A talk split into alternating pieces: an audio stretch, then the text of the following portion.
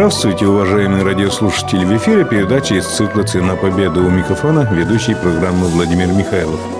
Нынче празднуем столетие со дня организации Красной Армии. И в череде этого юбилея проходят мероприятия в память о разных эпохах советского государства и Красной Армии. В Национальном музее имени Кузибая Герда проходит выставка к 75-летию Сталинградской битвы разгрома немецко-фашистских войск под Сталинградом и Курской дуге.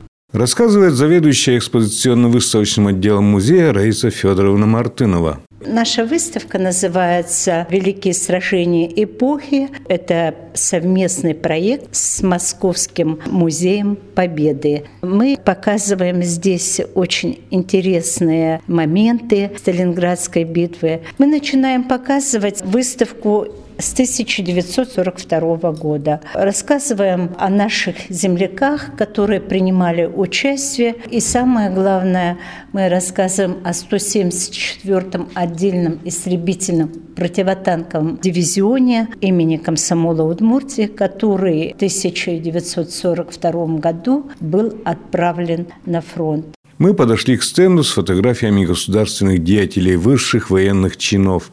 Первым видим наркома вооружения, впоследствии министра обороны, маршал Советского Союза Дмитрия Федоровича Устинова с 41 по 46 год нарком вооружения, и под его руководством как раз наши заводы выпускали оружие. И, и он сам не раз бывал да, здесь. Да, так он и после войны интересовался очень городом нашим, республикой. Неоднократно его избирали депутатом ни одного созыва. И посмотрите, здесь шинель маршала Советского Союза, дважды героя Советского Союза Чуйкова Василия Ивановича. Как раз он был главнокомандующий 62-й армии, который освобождал Сталинград. И мы показываем Фалалеева Федора Яковлевича, маршал авиации, наш земляк, уроженец деревни Полянская Можгинского района. В 1942 году он подписал договор с Нормандией Неман. Бомбежка шла совместно с французскими летчиками.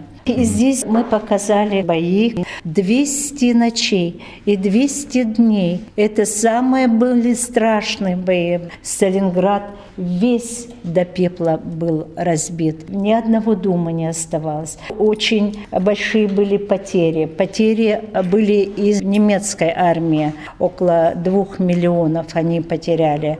Более полутора миллионов потеряла наша Красная армия. Такие вот страшные бои. И все-таки Сталинград был освобожден под руководством 62-й армии Василия Ивановича Чукова. Ну, мы показали вот здесь Сталинград. Видите, нет живого места. Это на фотографии, а чуть ниже землянка а чуть ниже наша, блиндаж. Василия Ивановича Чуйкова, у него блиндаж находился недалеко от берега Волги. И чтобы подрастающее поколение, школьники, молодежь и вообще видели, что mm. вот в таких условиях Василий Иванович командовал своей армией. Ну и в 1942 году вышел приказ Сталина «Ни шагу назад». И действительно, вот видите, «Ни шагу назад». Мы показали здесь оружие, которое выпускалось на наших заводах. Там еще есть и искореженный металл, видимо, из а, полей боев.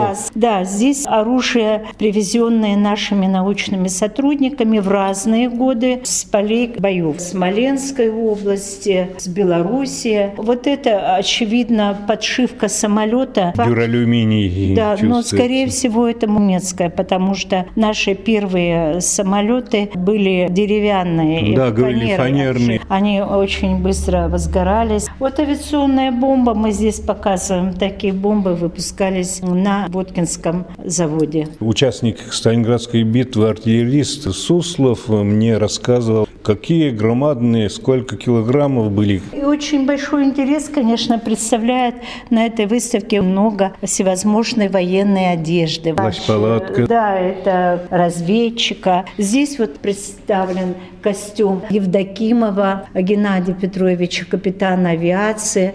Он герой Советского Союза. Это мемориальный китель, полковник авиации. Ну и немало интерес представляет также здесь вот трофеи Корея. Трофейные экспонаты, да, набор типографского немецкий. шрифта. Вот здесь вот советские, ну, наши фотоаппараты, а вот здесь немецкие вы видите кресты, фонарики они очень любили, компас, да. потому что они не Пистолет знали Советский Вальтер. Союз, да, и бинокли, очень интересный предмет. И даже железные кресты Да, привезены они с боев как раз под Сталинградом. Ну, хотелось сказать и о партизанах. Тем более один из А- ведущих командиров партизанского движения, наш земляк Сабуров Александр Николаевич.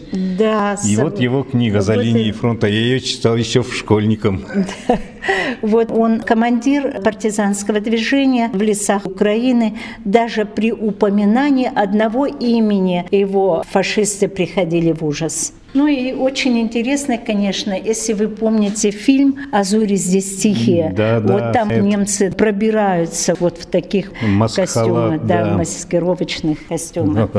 А вот, Раиса Федоровна, интересно, это блиндаж санитарный, где первую помощь, видимо, оказывали. Это или- полевой госпиталь. Полевой госпиталь, да, ну. Конечно, в годы войны огромную помощь оказали медицинские работники. Сразу были созданы эвакуационные госпитали, полевые госпитали. К нам на территорию Удмуртии более 90 госпиталей было эвакуировано. Главным хирургом госпиталей был Семен Иванович Ворончихин. В 1976 году я была в командировке в Москве в музее революции и увидела фотографию нашего Ворончихина Семена Ивановича в экспозиции и так обрадовалась. Я говорю, Ворончихин Семен Иванович, это удмуртский хирург. Да, говорит, удмуртский хирург. А вот это боец, который он оперировал. А вот эта пуля, которую он извлек с раненого бойца, он проделал в 1942 году первую операцию на сердце. Кстати, сказали, что боец жив, и организовали встречу бойца Ворончихина на территории здесь, в Удмуртии. Вот такие случаи бывают. А наркомом здравоохранения был в то время Николай Федорович Рупасов. Вот на фотографии вы видите.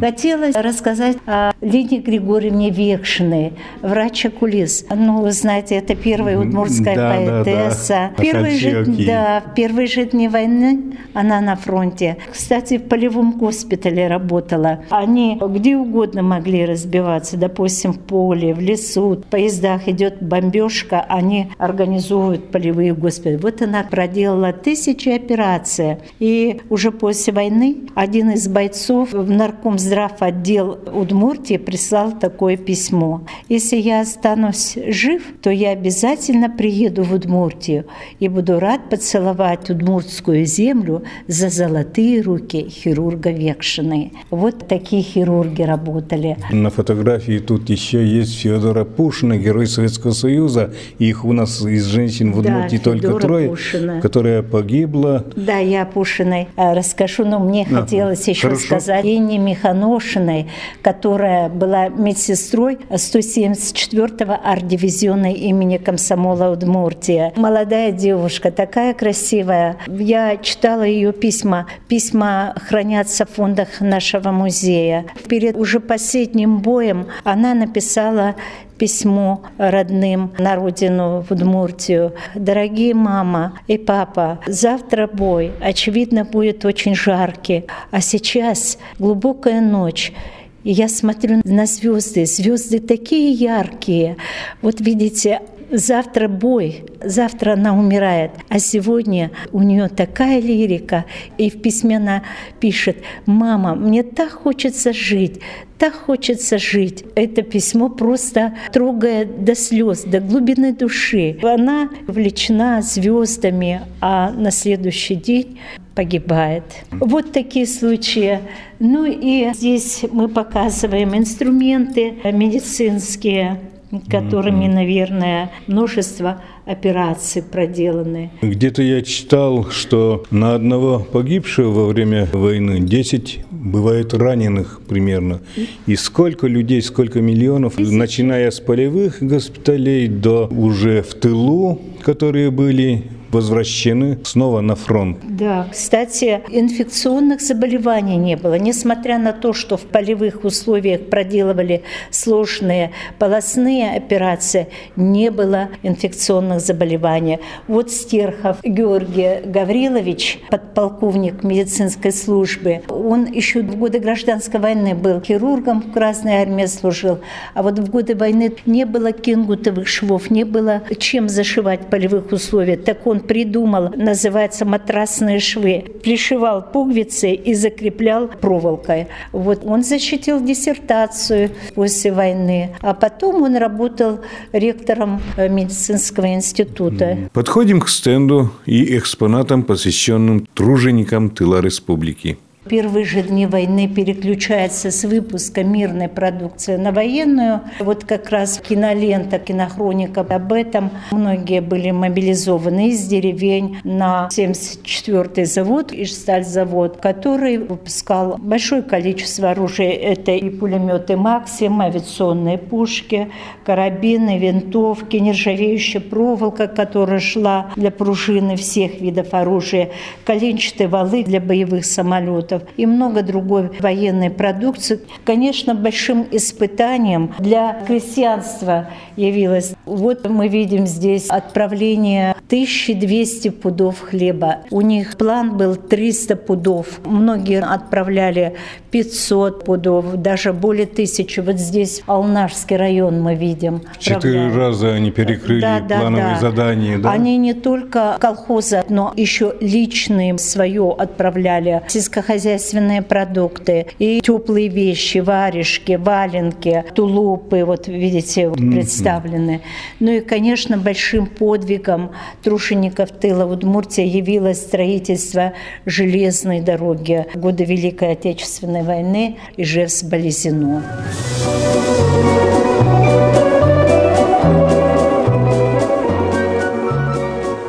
Ну и следующий раздел посвящен Курской дуге тоже такие страшные бои здесь шли. Если там мы говорим 200 дней, 200 ночей, а здесь 50 дней и 50 ночей, тоже погибло очень много. Да, Курскую дугу же называют да. войной между танками и артиллерией да, больше всего. Говорят, да, совершенно верно. И здесь мы показываем, участвовали разные роды войск, и танкисты, и артиллеристы, и авиационные тоже. И тут предметы амуниции позиции воинов да, того времени. И ордена представлены, и, видите, шлем. И останки немецкого автомата, по-моему. Да, здесь вот целый раздел посвящен нашим землякам Кривоногову Петру Александровичу. Знаете, известные картины «Победа», «Брестская крепость», его работа. И вот здесь литография представлена «Курская битва». Ну, Петр Александрович Кривоногов, художник, баталист, родом из Киясова. Закончил он студию имени Грекова. И вот такие картины оставил память о Великой Отечественной войне. А ну, тут что за цветастые платья? А, а мы здесь женские? показываем, что женщины принимали участие. Две тысячи женщин принимали участие в Великой Отечественной войне. Да, ситцевые платья сменили на военную форму. Мы говорим о женском авиационном полке 325-й ночной бомбардировочной авиационной дивизии 4-й воздушной армии 2-го Белорусского фронта, где принимала участие наша Ульяненко Нина Захаровна. Вот на фотографии вы видите. Mm. Они, молодые девчонки, вылетали на таких вот, видите, деревянные почти самолеты, буквально ночью налетали на фашистов, бомбили и ужасно боялись фашисты, и их стали называть ночными, ночными ведьмами ведьмами, да. А Раиса Федоровна, Нине Захаровне Ульяненко 95 лет со дня рождения нынче, да? Да, и мы показали как раз вот этот раздел в связи с 95-летием со дня ее рождения. Нина Захаровна вернулась с победой с фронта, вернулась в родную Удмуртию. В одной из школ города Воткинска работала учительницей, потом она переехала в город Ижевск. Последние годы своей жизни жила в Ижевске Иркутске. И после ее смерти ее родственники нам передали все ее награды. Она награждена орденом Ленина, боевого красного знамени, герой Советского Союза. Вот видите, очень яркие фотографии, которые рассказывают об этом 46-м женском авиаполке, и среди них Нина Захаровна Ульяненко. И я хочу прочитать эти стихи, автором которых является Наталья Меклин, командир звена 46-го женского авиаполка и тоже герой Советского Союза. Не скоро кончится война, не скоро смолкнет гром зениток, над переправой тишина и небо тучами закрыто. Зовет мотор вперед, скорей, лети, врезаясь в темень ночи. Огонь немецких батарей как никогда предельно точен. Еще минута, и тогда взорвется тьма слепящим светом. Но, может быть, спустя года во сне увижу я все это, войну и ночь, и свой полет. Внизу пожаров свет кровавый, и одинокий самолет среди огня над переправой. Ну и я хотела, завершая нашу выставку, сказать о том, что партия правительства высоко оценила подвиг наших земляков. 110 героев Советского Союза. Из них дважды герой Советского Союза Кунгурцев Евгений Максимович. Ни одна республика не дала столько женщин-героев, сколько наша Удмуртия воспитала и отправила на фронт. Это Пушина Федора Андреевна, медсестра сестра погибает совсем юной девушкой. Это Татьяна Николаевна Барамзина, учительница с Глазовского района, тоже совсем молоденькая девушка погибает, герой Советского Союза. И гвардии лейтенанта авиационного полка, у которой было более 900 героических вылетов, Ульяненко Нина Захаровна.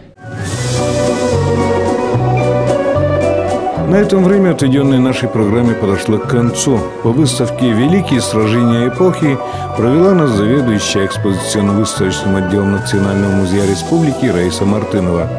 Передачу подготовили корреспондент Владимир Михайлов и звукорежиссер Татьяна Егорова. Всего доброго.